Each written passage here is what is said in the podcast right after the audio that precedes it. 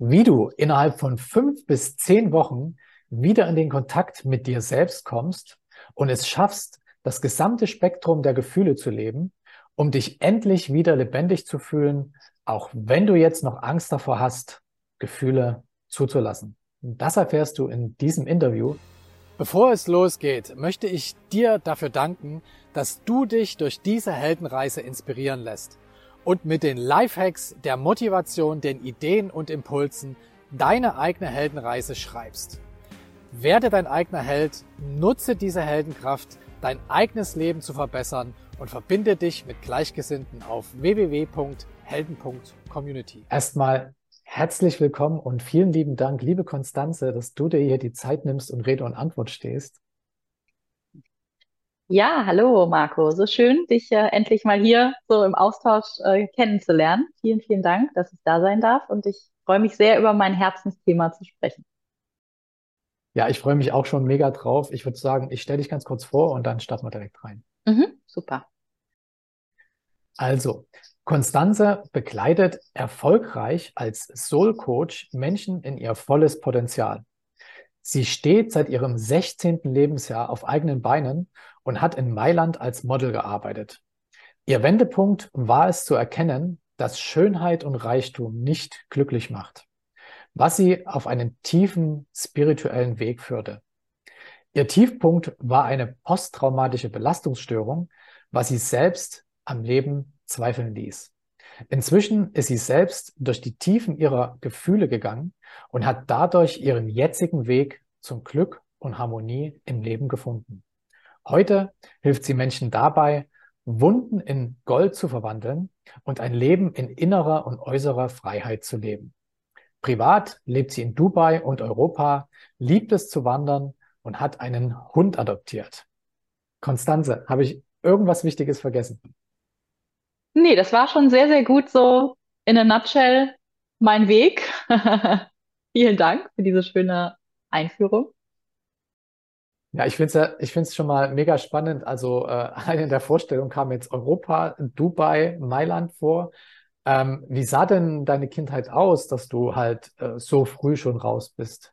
Wie sah die Welt Mhm. damals aus? Ähm, also ich bin in, bin in Frankfurt am Main geboren Mhm. und ähm, dann sind wir damals, als ich zwölf war, nach Dubai gezogen, also mit meiner Familie.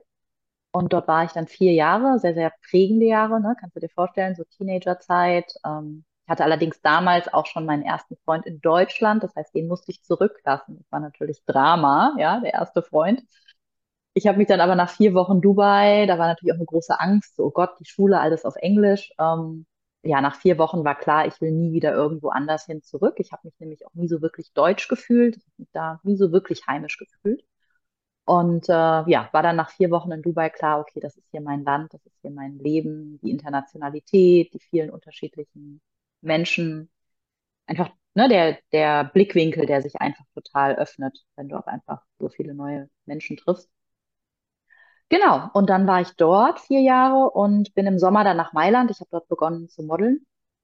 Und dann hieß es eigentlich, okay, ich gehe drei Monate in den Sommerferien zum Modeln nach Mailand und dann komme ich natürlich wieder und gehe weiterhin zur Schule. Ja, und dann, also natürlich waren in meiner Familie schon einige äh, Probleme vorher, aber es war dann letztendlich so, ich stehe in Mailand, meine Mutter ruft mich an und sagt, Konstanze, du kannst nicht mehr zurück, wir können nicht mehr zurück. Äh, meine Eltern haben sich getrennt und da sind einige sehr, sehr unschöne Dinge passiert. Ja, und von meinem Vater habe ich dann von dem Zeitpunkt an nichts mehr gehört, erstmal für viele, viele Jahre. Er hat auch meine Mutter komplett finanziell im Stich gelassen und mich auch. Und gut, meine Mutter hat dann ihre Sachen gepackt, ist dann erstmal nach Deutschland und hat sich da Hilfe geholt und auch mit Freunden natürlich mit der Unterstützung. Und für mich war es natürlich ein Riesenschock, ne? Ich hatte meine Freunde, mein Leben, meine Schule, alles in Dubai. Und dann war für mich klar so, okay, ich bleibe jetzt erstmal hier in Mailand und kümmere mich um mich selbst. Also, weil auf finanzielle Unterstützung von meinen Eltern konnte ich in dem Moment auch nicht hoffen. Und dann, Mhm. ja, habe ich mein Leben von da an selbst bestritten. Das ist so, das ist sehr, ja, doch, das, genau, das war damals so der, der Moment. Was war denn dann, äh, ich meine, das ist erstmal ein großer Schock, die Eltern trennen sich, du stehst Mhm. alleine in Mailand da. Was waren denn dann so damals deine Träume und Wünsche? Was hat dir da gefehlt? Ich meine, bis auf die Familie jetzt. Mhm. Mm, Naja, das ist ja das Verrückte. Ich glaube, wenn man, also ich meine, damals war es natürlich noch nicht so extrem wie heute mit Social Media, aber uns wird ja vorgegaukelt, ein Leben, in dem du reich bist, ein Leben, in dem du schön bist, ein Leben, in dem du ja mit Stars abhängst, was weiß ich, dass es erstrebenswert wäre. Zumindest Hm. würde ich sagen, dass es der Mainstream so teilt. Naja, demnach habe ich gedacht, großartig, ich bin Model, ich bin in Mailand, wow, ich meine, dass das bei weitem nicht so luxuriös ist, äh, und ich in echt verschimmelten Apartments gepennt habe, manchmal auf dem Sofa und in den Kühlschrank wollte man nicht reingucken, weil das war echt eklig, ja. Das sieht natürlich niemand, ne? Hm. Ähm, man denkt nur, oh wow, Modelleben ist total glamourös. Mm. Und ja, demnach würde ich sagen, habe ich mir da schon so eine Persönlichkeit erschaffen, die natürlich auch nicht diesen Schmerz fühlen wollte. Und man kann sich ja alles schönreden. Und so kann man sich dann auch sowas Schreckliches schönreden, ja. Ich meine, ich habe meine Familie verloren, ich stehe auf einmal alleine da. Da Hm. war gar kein Raum da, diese Ängste zuzulassen. Wahrscheinlich hätten die mich innerlich zerrissen. Demnach habe ich mir dann halt mein schönes Konstrukt gebaut und gedacht, ja cool, ist großartig. Ich bin 16, alleine, ich kann feiern, Party machen, Alkohol trinken. Juhu! Ne? Ähm, und habe erst viele Jahre später eben erkannt, was das eigentlich für ein einschneidender Moment in meinem Leben war Hm. und was der auch dann für Folgen letztendlich mit sich getragen hat. Hm. Demnach hatte ich zu dem Zeitpunkt, habe ich gedacht, dass das toll ist, äh, jetzt auf eigenen Beinen zu stehen und genau, zu modeln. Ja, und äh, wie ging es dann weiter? Du hattest ja dann ähm, erstmal deine Gefühle unterdrückt ähm, und hast erstmal das Leben äh, gelebt, was ja vorgegaukelt wird sozusagen. Wie sah dann so dein, dein Hallo-Wach-Moment aus? Also wo ist es dann, wo war dann dieser Wendepunkt? Hm. Ich glaube, das Spannende ist, dass bei allem, was ich erlebt habe, weil ich habe dann noch relativ früh mit Drogen angefangen und toxische Beziehungen und viel Nachtleben und Party und dies und das. Mhm. Es gab immer meine Seele, die war schon immer präsent. Die hat mich, glaube ich, aus den schlimmsten Momenten immer wieder rausgeholt und an die Tür geklopft und so gesagt, nee, Konstanze, das machen wir jetzt nicht. Die Droge probieren wir jetzt mal nicht aus, die hätte schwerwiegendere Konsequenzen und äh, nee, dem Mann glaubst du jetzt auch nicht, der dir sagt, wenn du mit ihm Sex hast, wirst du das neue Roberto Cavalli-Model. Ne? Ich meine, kannst dir vorstellen, in diesem, dieser Welt sind auch sehr viele Menschen, die einfach auch die jungen Mädchen extrem manipulieren und ausnutzen. Das ist einfach Fakt. Und ich würde sagen, da hatte ich schon immer so eine innere Stimme, die mich gewarnt hat und gesagt hat, nee, das machen wir jetzt mal lieber nicht. Und ich glaube, diese Stimme hat mich auch immer begleitet. Die hat dann auch mich mit Yoga beginnen lassen, mit Spiritualität, Eckhart Tolle, Osho. Und das waren dann so meine Wegbegleiter, die mich irgendwie noch an was anderes haben glauben lassen. Mhm. Aber ich würde sagen, es war immer so dieser extreme Spagat aus, okay, ich lese jetzt und bin spirituell und widme mich den spirituellen Praktiken und wieder komplettes Abtauchen in diese Modewelt, in ungesunde Muster, in zu viel Party, um eben halt das nicht zu fühlen, was da natürlich irgendwo tief im Verborgenen sitzt. Ne? Und ich glaube, das ist auch das, was halt ganz viele Menschen tagtäglich machen. Ne? Dieses, wie kann ich mich, mich nammen, wie kann ich mich betäuben, um das nicht zu fühlen, was da eigentlich an der Oberfläche brodelt. Ähm, und so, naja, ist unser System ja schon auch irgendwie verrückt, ne? Wie, wie, wie gut es uns unterstützt, da ähm, auch so Sachen einfach in den Untergrund zu drängen, dass wir sie nicht präsent da haben und fühlen müssen. Mhm. Genau, und dann war aber so meine Seele doch immer da, die immer wieder angeklopft hat. Und ich denke, das war dann auch so der Weg raus aus dem Ganzen. Ne? Dass ähm, ich gemerkt habe, okay, mehr Geld und irgendwie die Bestätigung übers Aussehen bekommen, ja, macht vielleicht mal kurz glücklich, bis man dann merkt, so, okay, nee, diese Traurigkeit. Ich habe auch damals schon Depressionen gehabt, auch wenn ich mir das vielleicht nicht eingestanden habe. Ähm, ja, die gehen halt nicht weg. Auch wenn man sich dann eine schöne neue Tasche kauft und tolle neue Schuhe, das ist dann eine Stunde so, yay, cool. Und danach merkt man dann so, hm, diese Leere ist irgendwie immer noch da. Und ich glaube, diese innere Leere war letztendlich mein Antreiber, dass ich gesagt habe, okay, es muss doch noch mehr geben im Leben. Was hast du dann gemacht? Also wie, wie hast du dann diesen Wandel hinbekommen, zu sagen, okay, jetzt stopp, Mhm. bis hierhin und nicht weiter? Ähm, ich habe dann angefangen, eine Yogalehrerausbildung zu machen. Mhm. Und dann bin ich Yogalehrerin geworden, war auch recht erfolgreich als Yogalehrerin, habe damals in, erst in Düsseldorf gearbeitet, dann in Hamburg, aber weiterhin auch noch gemodelt, ähm, also habe dann so einen ganz guten, gesunden Weg gefunden, wie ich eben, mein Modeln in Deutschland ist auch nochmal ein ganz anderes Pflaster als Modeln in Mailand und in Paris, muss man ganz klar sagen. Also Mhm. in Deutschland sind die Kunden durchaus mal auch wirklich sehr höflich und nett und es gibt auch was zu essen. In Mailand und Paris war es ganz oft so, ja, Essen, ja, gegessen wird hier nicht, ne? Ich meine, bist eh zu fett, also äh, nimm mal lieber ab, so, ne? Ähm, daher muss ich sagen, das Modeln in Deutschland war dann echt auch sehr, sehr schön und angenehm und ich model auch heutzutage immer noch, also äh, habe auch Mhm. ganz tolle Kunden, aber wie man dann auch seine innere Frequenz verändert, sieht man dann ja plötzlich auch ähm, eben andere Umstände an. Genau, und dann war ich erstmal Yogalehrerin sehr, sehr lange habe mich da dann so ganz gemütlich eingerichtet und habe gedacht, cool, läuft ja alles, ich habe eine Partnerschaft, bin ganz erfolgreich, ähm, viel meditiert und habe so angestrebt, dieser klare Bergsee zu sein, der so Mhm. ganz klar ist, keine großen Regungen und Wellen hat. Habe mich auch immer total, ja, selbst bestätigt, so, ach toll, ich bin in meinen Partnerschaften so ruhig und überhaupt keine Drama Queen. Ja, Bullshit. Das war halt alles eben dieses schöne spirituelle Bypassing, was ganz viele dann auch betreiben. So dieses, wir meditieren uns irgendwo hin und wir sind ganz entspannt und ruhig. Licht und Liebe und wir haben ja keine unangenehmen Gefühle und Wut darf man nicht ausleben. Und, ne, wird alles immer schön schnell glatt gebügelt. Das hat mir eine Zeit lang so einen sehr guten Anker gegeben. Ja, auch so eine gewisse spirituelle Arroganz. So, ja, ich bin ja schon weiter als ihr alle. Ähm, ja, bis ich dann gemerkt habe, so, oh shit, die Depression und die Angststörungen kriechen ja wieder unter ihrer Decke hervor. Mhm. Und ähm, das war es wohl auch nicht. Dann habe ich gedacht, ah, es liegt bestimmt am Partner. Naja, dann trennt man sich und merkt so, hm, nee, irgendwie mit dem neuen Partner wird es auch nicht besser. Ähm, ja, und das hat dann mir nochmal so einen Switch gegeben. Und dann habe ich erst eine Familienaufstellungsausbildung gemacht. Hat mir auch schon zu viel Klarheit ähm, geführt, aber war auch noch nicht so das, wo ich gemerkt habe, das ist es jetzt.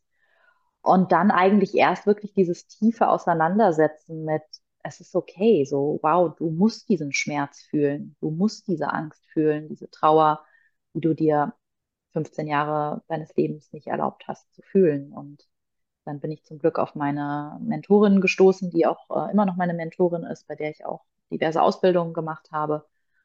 Und seit dem Moment hat sich in meinem Leben alles geschiftet, als ich angefangen habe, so, okay, wenn du die ganze Klaviatur des Lebens spielen möchtest, also Freude, Ekstase, Glück, dann musst du auch auf die andere Seite der Klaviatur gehen, in die Trauer, in die Angst, in die Verzweiflung, in die Hoffnungslosigkeit.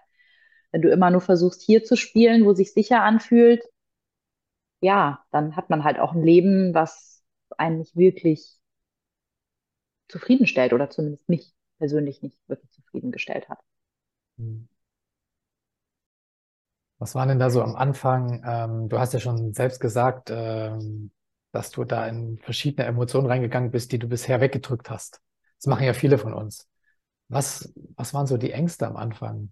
Also, wovor hattest du Angst? Da, naja, ich habe mir so ein geiles Leben erschaffen aus Kontrolle und mich absichern und Mhm. nicht fühlen müssen. Und ach, wenn ich mich trenne, trenne ich mich. Ja, Herzschmerz drücke ich weg. Also es hatte Mhm. schon fast was Perverses, so richtig so, ich kann mich so kontrollieren wie ein Roboter.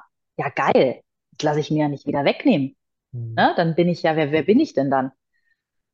Um aber eigentlich zu merken, dass ich mir ja selbst das Leben klaue, die Schönheit der Liebe, die Schönheit der Verbundenheit, ähm, hat natürlich auch Auswirkungen auf Sexualität, ne? Gerade für uns Frauen oder ich arbeite auch mit Frauen im Bereich Sinnlichkeit, Sexualität. Mhm. Ähm, du kannst keinen Orgasmus kriegen, wenn dein Körper nicht verbunden ist, ne? Wenn da so viel Angst in, dein, in deiner Gebärmutter auch sitzt und in deinem Gebärmutterhals.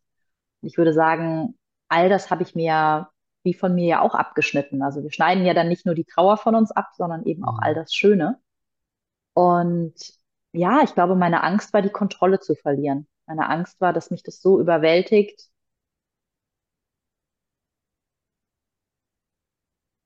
ja, die Kontrolle zu verlieren. Ich glaube, ich würde sagen, das war es bei mir und das merke ich auch bei meinen, bei meinen Kunden, Kundinnen, die ich begleite. Diese große Angst, die Zügel loszulassen und sich dem hinzugeben. Und ich Mhm. meine, alle spirituellen Lehrer, alle spirituellen Pfade, da geht es immer wieder um Surrender, um Hingabe. Und wir lesen diese Bücher, wir hören diese Podcasts und sagen, ja, ja, daran übe ich mich jetzt. Und kaum kommt das Leben wieder, sind wir direkt wieder im Kontrollmodus. Ne? So, okay, wie verhalte ich mich jetzt hier am besten, dass ich jetzt von Marco gemocht werde oder von den Menschen, die zuhören, so, ne? Und wann lasse ich das endlich los und bin so, wie ich bin? Und ob du mich jetzt magst oder nicht, okay, ich werde es halten können, so, weißt du? Aber, ne, so, das sind ja schon diese kleinen Kontrollmuster, wo wir im Alltag alles immer absichern wollen, so. Mhm. Und ich meine, das Leben können wir nicht absichern. Und wenn wir es versuchen, dann wird es ziemlich eng. Wie hast du denn jetzt selbst so die ersten Schritte wahrgenommen? Und gab es was, was dir besonders schwer fiel am Anfang, nachdem du quasi den Wandel gemacht hast? Ja, ganz am Anfang einfach wirklich die Trauer zuzulassen. Also so, da kamen dann auch ganz oft Momente so, ja, also jetzt habe ich ja genug gefühlt und jetzt bin ich dann aber mal angekommen, oder? Mhm. Also auch so wieder dieser eigene innere Druck, den ich mir gemacht habe. Ne? So dieses, Mhm. so jetzt, also jetzt, jetzt habe ich aber wirklich genug gemacht. Also jetzt, wie lange eier ich jetzt hier schon rum? Jetzt will ich ja auch endlich mal ankommen, so, ne? Mhm. Um dann zu erkennen, so, A, gibt es kein Ankommen, weil das Leben ist wie so ein Fluss und es werden immer herausfordernde Momente in unserem Leben kommen. Nur wenn man plötzlich so eine andere Verbindung zu sich selbst hat und wirklich verbunden ist zu diesem Kanal, von dem ja auch interessanterweise sehr viele spirituelle ähm, Pfade sprechen, dann hat man auf einmal so eine innere Kraft, dass man weiß, so, wow, okay, ja, das Leben ist nun mal auch brutal und grausam. Und es geht nicht darum, uns in Licht und Liebe zu meditieren, sondern es geht darum, sich selbst zu halten in allem, was das Leben einem auf den Tisch legt. Und dass das eigentlich der wahre spirituelle Pfad ist. So, wie kann ich mit allem, was mir im Leben begegnet, klarkommen, ohne hart zu werden und weiterhin verbunden zu sein mit mir, mit meinem Herzen, dass das Leben dich eben nicht hart macht, sondern dich eigentlich so weit öffnet und aufreißt, wie so eine offene Wunde und du dich dem hingibst. Und plötzlich merkst du, okay, wow, Pain und Pleasure, also Schmerz und, und Leidenschaft, Lust sind eigentlich zwei Seiten einer Medaille. Und das war für mich so ein krasser Moment, dass manchmal, wenn ich jetzt auch heute noch irgendwas erlebe, wo ich merke, oh, wow, das triggert mich oder da habe ich Angst, ähm, dann wirklich ins Zentrum dieses Schmerzes zu gehen und nicht versuchen, es wieder wegzupacken oder was Schönes drüber zu legen oder es rational zu rechtfertigen, sondern einfach zu sagen, okay, ich setze mich hin, ich atme, ich atme rein in den Schmerz, lass hochkommen, was hochkommen will. Puh, wow, und nach, der, nach 10, 15 Minuten ist dann wie so ein Release da, dass du so merkst, so, okay, wow. Anstatt irgendwie jahrelang davor wegrennen und so viel Lebensenergie aufwenden, um das sicher wegzupacken, setze ich mich jetzt lieber 15 Minuten hin und manchmal brauchst du vielleicht auch drei Stunden, ja, und bin dann präsent mit dem, was gefühlt werden möchte. Und eigentlich, ne, wenn man jetzt uns zuhört, würde man sagen, ah, das ist ja einfach. Aber dann wirklich den Mut zu haben, das zu machen und da durchzugehen, da komme ich eben oft ins Spiel als Coach, dass ich dann eben den Raum dafür halte und ermutige, da zu bleiben, durchzugehen. Ja, und auch einen Raum von Mitgefühl öffne und sage so, hey, all deine menschlichen Emotionen sind willkommen. Mhm. Du hast ja selbst jetzt gerade angesprochen, du hilfst anderen Menschen dabei, äh, eben genau diese Sinne oder diese Gefühle wahrzunehmen. Ähm, wenn du jetzt mal so ein bisschen rauszoomst, für was kämpfst du oder was willst du verändern in der Welt? Mhm. Ja, meine Mission ist es auf jeden Fall, Menschen wieder zurück in ihre Menschlichkeit zu führen, Mhm.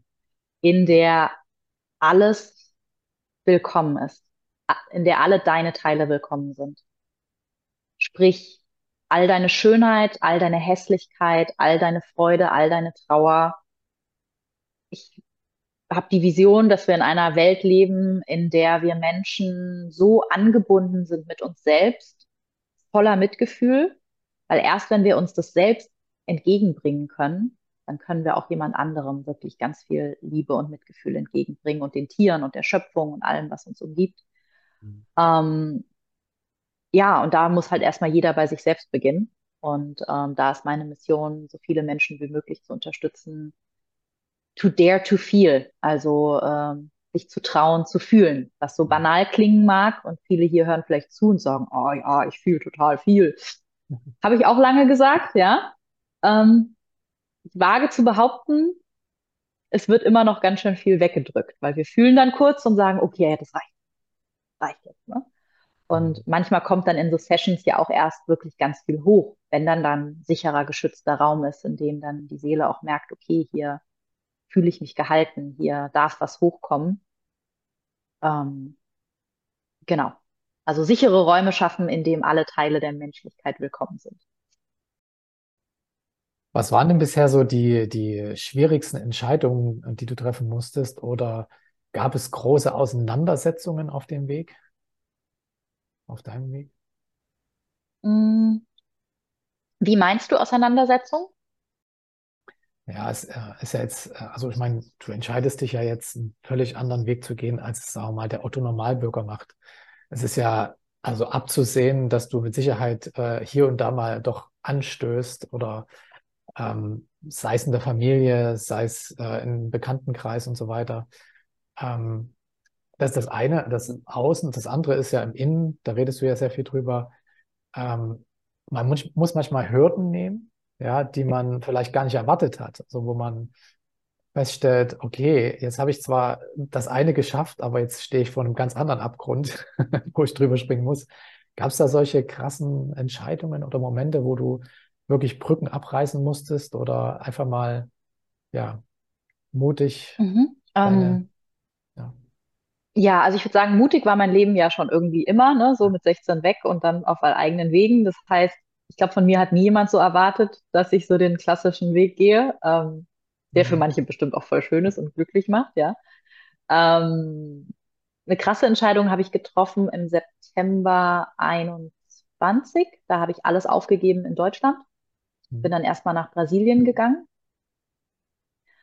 Und das war ein Riesenschritt natürlich, ne? Also so wirklich alles hinter mir zu lassen. Ich habe damals auch noch Yoga unterrichtet und hatte viele Privatkunden. Und das war natürlich auch so ein sicheres, ne? Weiß man so Sicherheit und seine Kunden, die kennen einen alle. Und das alles loszulassen, das war ein Riesenschritt für mich. Also das war nochmal so einer der, der letzten Sicherheitsanker, so wo ich gedacht habe, oh wow, wenn du den jetzt abschneidest, krass, machst du das wirklich? Aber es war so ein innerer Drang, ja, ich muss, muss, ich muss nach Brasilien, obwohl ich vorher noch nie in Brasilien war. Ähm, war dann auch direkt so, okay, ich ziehe nach Brasilien, habe dann auch direkt Portugiesisch gelernt, um dann aber nach sechs Monaten zu merken, nee, das war noch nicht mein End, meine Endstation. Ähm, hatte dort eine wunder, wunderbare Zeit ähm, und hatte dort dann aber auch noch mal eine richtig krasse dunkle Nacht der Seele. Denn da hatte ich ja dann plötzlich so viel Zeit. Ne? Ich war in Brasilien, habe zwar mein Online-Business ähm, aufgebaut, aber hatte sehr, sehr viel Zeit im Vergleich zu vorher in Hamburg und habe dann auch einige Retreats besucht, die sehr intensiv waren, auch gerade so im Bereich äh, ja, Schamanismus, Sacred Sexuality, also die gingen echt tief. Dann kam natürlich auch ein bisschen Plant Medicine ins Spiel und boom. Ich glaube, ich war noch nie so verkörpert und embodied. Naja, und dann ist man auf einmal in diesem Körper, der so viel Trauma trägt und dann wird das da hochgespült und da habe ich gedacht so, okay. Da war ich drei Wochen in so einem Rollercoaster, dass ich kurz gedacht habe, ich schaff's nicht. Ich Mhm. habe kurz gedacht, so, wow, es wird mir alles zu viel. Ähm, Hab jetzt aber rückblickend weiß ich, dass genau diese Momente halt auch für so Menschen wie mich, die andere begleiten, wichtig sind, weil ich habe keine Angst mehr. Wenn mir jemand sagt, Konstanze, ich habe Selbstmordgedanken, dann sage ich ja, ich fühle dich, kenne ich und ich weiß, geht weiter. Mhm. Und ich glaube, das hat mir das gelehrt, immer wieder diese dunkle Nacht der Seele, dieses, ja, es ist wie so jemand, ich muss den Weg vorgehen, ich kann nur ein guter Bergführer für dich sein und dich irgendwo hinführen, wenn ich den Weg selbst gegangen bin. Mhm. Und das zeigt mir dieser Weg immer wieder, immer wieder. Auch jetzt hier zurück nach Dubai zu kehren, hat auch ganz viel hochgebracht. Ne? Also ich habe mich da auch wirklich meinen Kindheitstraumata gestellt, weil hier war natürlich unser Haus, von dem ich mich nie verabschieden konnte. Hier habe ich zum letzten Mal meine Familie zusammen gesehen. Und die ersten vier Wochen, als ich wieder zurückgekommen bin nach Dubai, waren geprägt von einer neuen dunklen Nacht der Seele, wo ich super viel geweint habe und mich fast nur auf mich fokussiert habe. Und ich glaube, das ist das so, dieses, dass man nie wirklich ankommt, sondern einfach immer noch tiefer geht, noch tiefer geht, noch tiefer geht. Dafür dann aber auf der anderen Seite noch höher und höher und höher wieder aufsteigt. Also mhm. ähm, ich habe keine Angst mehr vor den tiefsten Tiefen, weil ich weiß, geht jedes Mal schneller, dass ich durchkomme.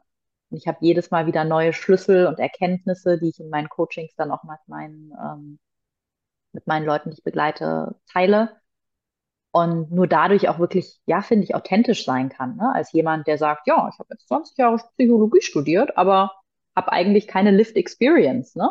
Hm. So, da nehme ich echt immer gerne dieses Bergführerbeispiel. Mit wem wanderst du lieber auf Mount Everest? Mit jemand, der es im Buch gelesen hat, wie der Weg ist? Oder mit jemand, der da schon 30 Mal oben war? So, ne? Hm.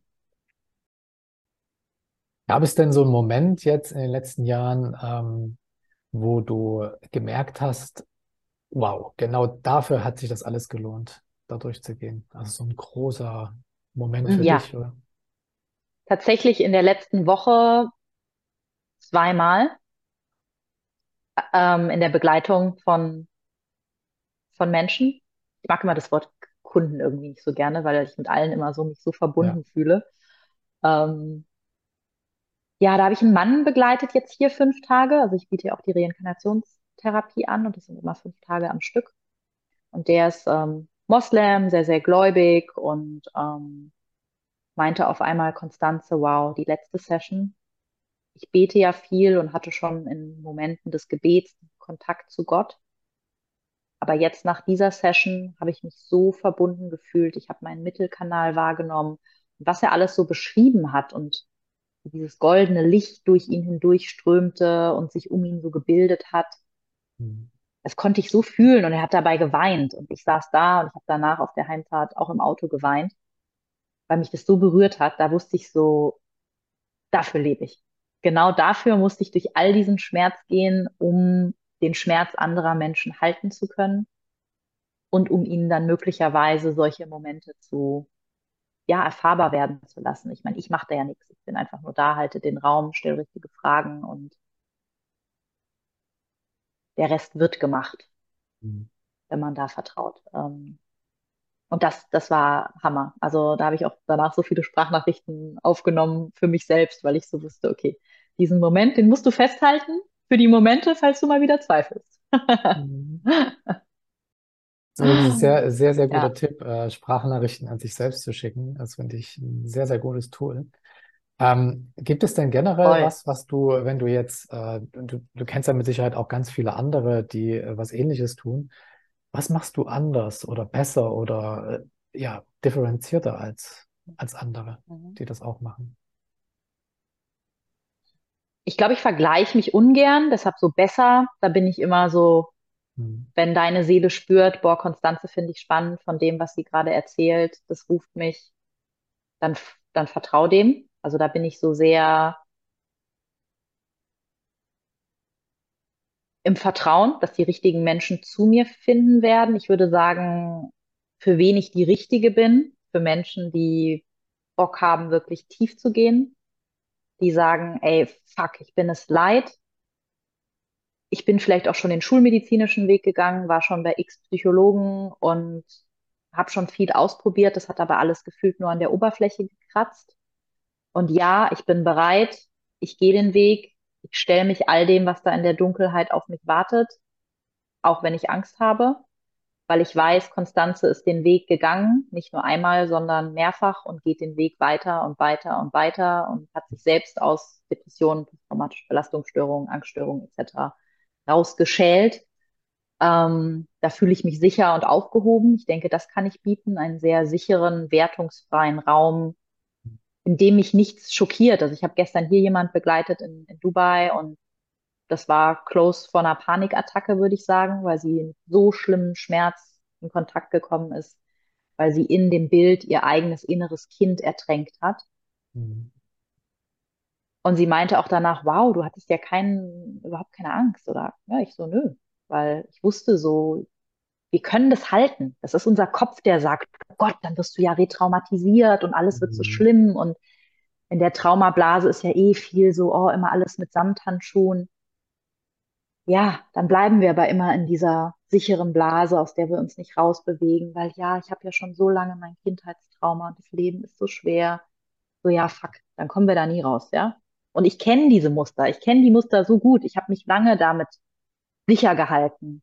Ja, nee, meine Kindheit war schwer und was ich erlebt habe und meine Abandonment-Wunde. Ja, klar, will ich ständig mit der Diagnose leben oder sagen so, okay, ich bin bereit, ich gehe durch den Schmerz, ich habe hier einen Wegbegleiter, der supportet mich. Ich bin immer der größte Fan der Menschen, die ich begleite und sage so, wir kriegen das zusammen hin. Ja, ich glaube, für die Menschen, die jetzt noch zuhören und sagen, okay, das spricht mich an, für die bin ich die Richtige. Denke ich auch. Was sind denn so deine, deine, deine größten Learnings oder deine größten Erkenntnisse, die du gesammelt hast? Kann man das mhm. so auf den Punkt bringen? ja, auf jeden Fall weniger, ähm, weniger Wert geben auf, was denken andere von mir. Mhm. Weniger dieses Perfektionismus, ich will was darstellen, will alles richtig machen, so für wen? Mach's richtig für dich. Dass es sich für dich geil anfühlt, dass dein Körper sagt, ja, so du hast Bock auf das Reihenhaus mit weißem Zaun, geil. Wenn sich das für dich richtig aligned anfühlt, mega, dann feiere ich dich so. Ne? Also auch in meinen Coachings, ich habe so unterschiedliche Menschen, die ich begleite. Und ja, wenn sich das wirklich richtig und wahr anfühlt, go for it. Bin niemand, der allen sagt, so alle müssen jetzt die Zelte in Deutschland abreißen und digital Nomaden werden. Bullshit, für manche ist das nicht der richtige Weg, ne?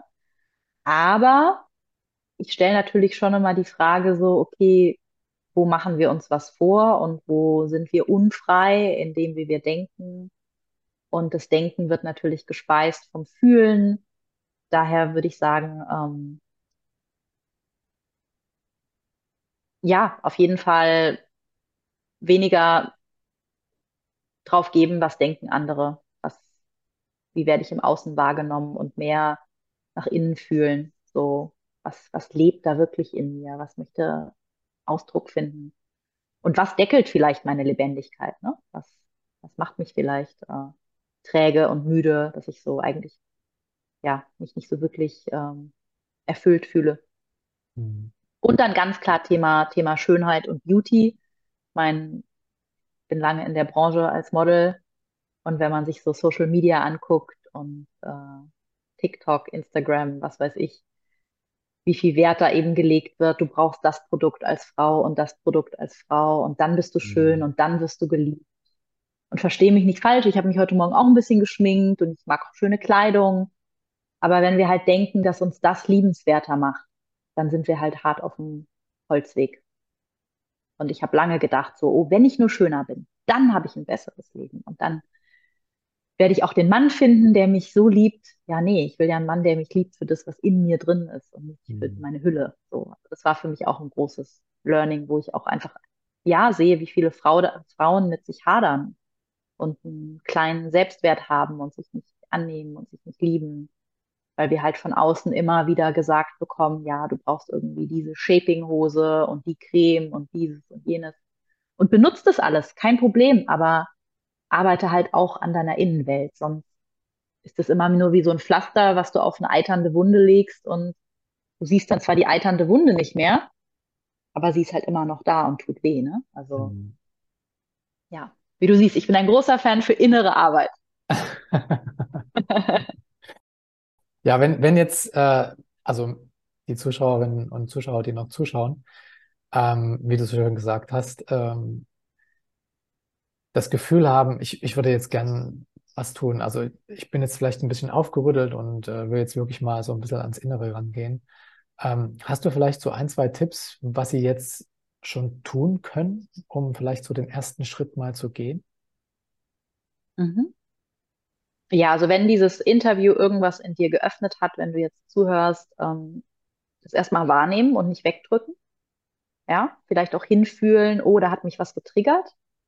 Da vielleicht mal hinfühlen, was, was macht der Trigger mit mir? Was ist da, was ich vielleicht nicht sehen mag?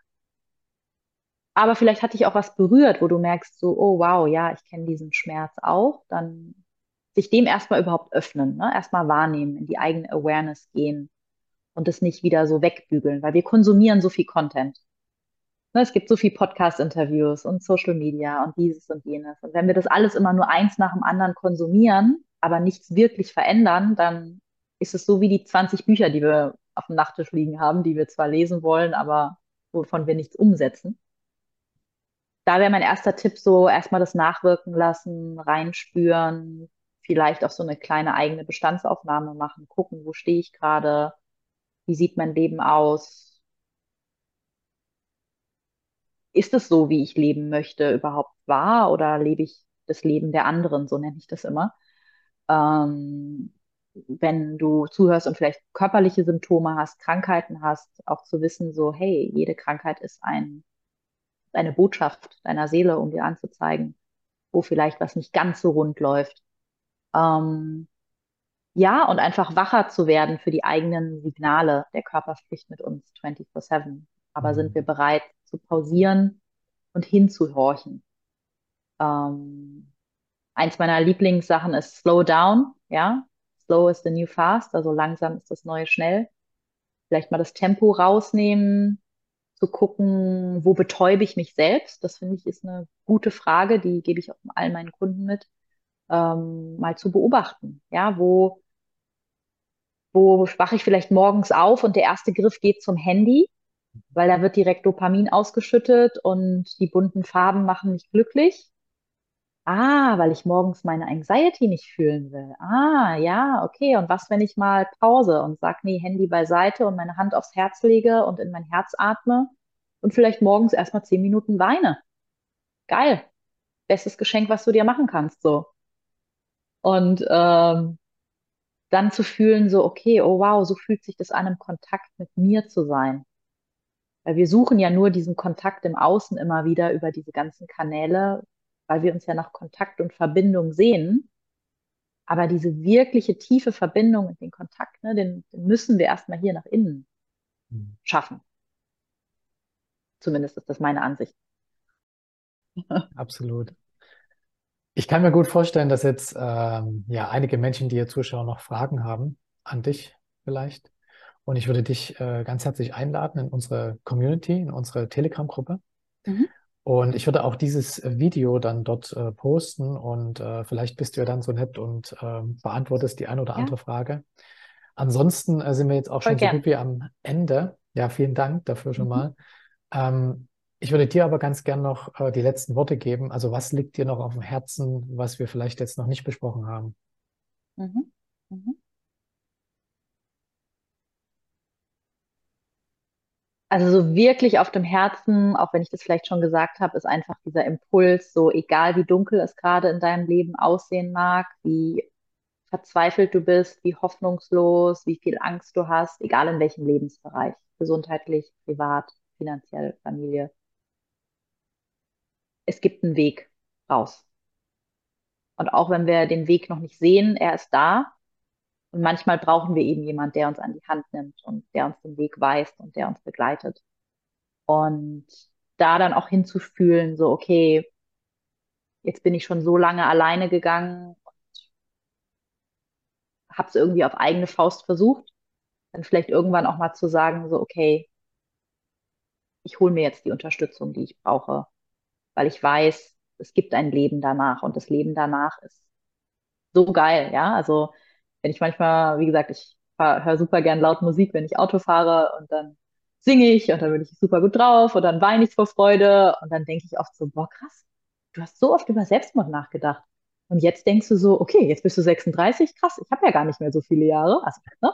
aber vielleicht noch 50 oder so. Und ja, hätte mir das einer vor vielen Jahren gesagt, ich hätte gesagt, nee, auf keinen Fall. Ne?